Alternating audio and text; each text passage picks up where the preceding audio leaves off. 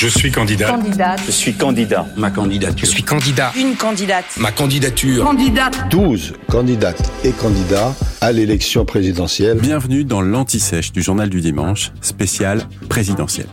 Le podcast qui décortique ces mots qui sont au cœur de la campagne, sans qu'on sache vraiment ce qu'ils veulent dire. En matière de force de l'ordre, je pense qu'il faut instaurer la présomption de légitime défense pour les policiers.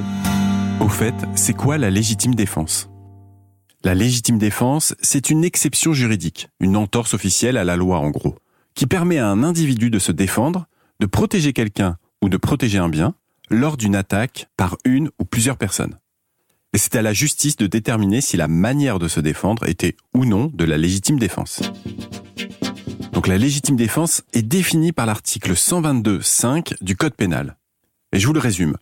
Pour que la légitime défense soit reconnue, il faut que le danger soit imminent, que l'agression soit injustifiée. Par exemple, il n'y a pas de légitime défense possible lors d'une arrestation par les forces de l'ordre.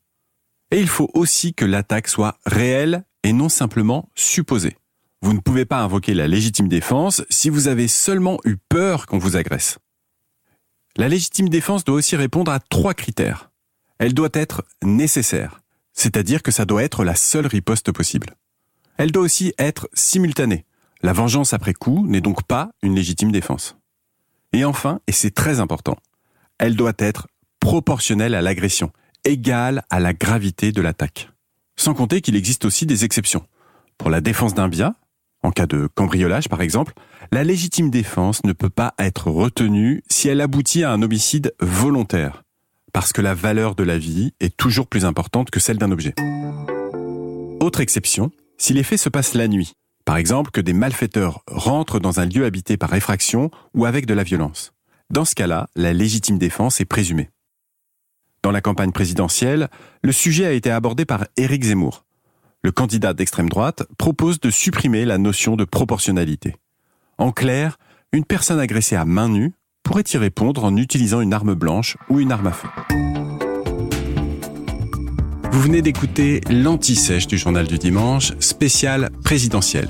Le podcast qui répond à la question que vous n'osiez pas poser avant d'aller voter. Je suis Vivien Vergniaud et si vous aimez ce podcast, mieux si vous voulez écouter l'intégralité des épisodes préparés par la rédaction du JDD, c'est facile et gratuit. Abonnez-vous, suivez-nous sur votre plateforme préférée. On vous donne rendez-vous trois fois par semaine en podcast et tous les jours sur le JDD.fr. À bientôt.